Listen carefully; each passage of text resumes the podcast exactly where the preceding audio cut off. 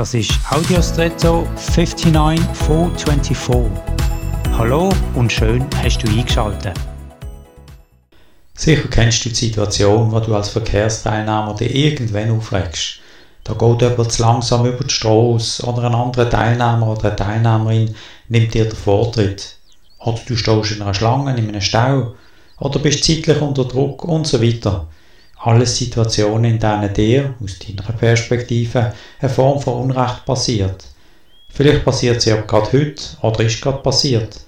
Beobacht oder reflektier doch mal deine Gedanken, Gefühle und deine Haltung in und unmittelbar nach so Erfahrungen. Und was sagen sie aus über dich und deinen Herzenszustand? Kannst du da etwas über dich selber lernen?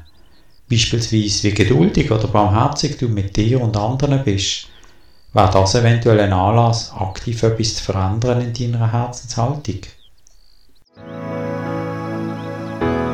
Und jetzt wünsche ich dir einen außergewöhnlichen Tag.